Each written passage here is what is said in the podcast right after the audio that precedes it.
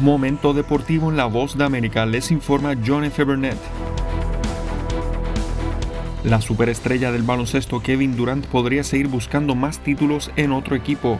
Durant pidió el jueves a los Nets de Brooklyn que lo cambiaran de equipo, de acuerdo con una persona con conocimiento directo a la decisión que seguramente tendrá numerosos conjuntos buscando articular una gigantesca oferta por el superastro de la NBA.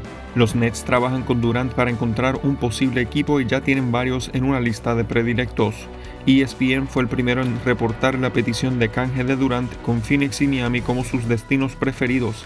La noticia se dio a conocer horas antes de que inicie el periodo de agencia libre de la NBA. Durant ha disputado 14 temporadas en la NBA sin incluir el año que estuvo fuera recuperándose de un desgarre en el tendón de Aquiles.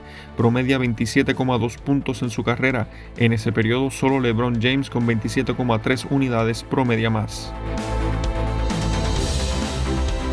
Y en el tenis, Rafael Nadal repitió la fórmula para acceder a la tercera ronda de Wimbledon. El jueves el astro español dominó los primeros dos sets, cedió el tercero y apuró el paso en el cuarto para someter la resistencia de Ricardo Berankis.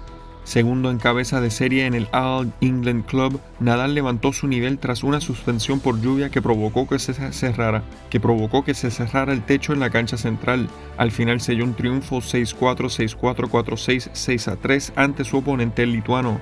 El partido tuvo el mismo patrón de su debut ante el argentino Francisco Cerúndolo, uno que se extendió a cuatro sets tras perder el tercero. No fue mi mejor comienzo, pero sí el mejor final, reconoció Nadal invicto este año en citas de Grand Slam. En el cuarto set apareció mi nivel de tenis. Nadal inició el año proclamándose campeón en el Abierto de Australia y el más pasado conquistó su decimacuarta corona de sencillos en el Abierto de Francia. Se ha despegado como el hombre con más títulos en las grandes citas, suma 22, dos más que Novak Djokovic y Roger Federer. La victoria en Roland Garros no fue un paseo, ya que el veterano de 36 años reveló al cabo de la misma que compitió con el pie izquierdo infiltrado. Recibió tratamiento en las semanas previas a Wimbledon. Su siguiente oponente en Wimbledon será el italiano Lorenzo Sonego, quien doblegó al francés Hugo Gaston por 7 a 6, 6 a 4 y 6 a 4 y el Departamento de Justicia de los Estados Unidos reparte alrededor de 92 millones de dólares en compensaciones adicionales por el dinero decomisado a funcionarios y compañías relacionadas que han sido sentenciadas como resultado de la investigación del gobierno en contra de la corrupción en el fútbol. El dinero es para compensar las pérdidas que sostuvieron la FIFA, CONCACAF, CONMEBOL y otras federaciones nacionales.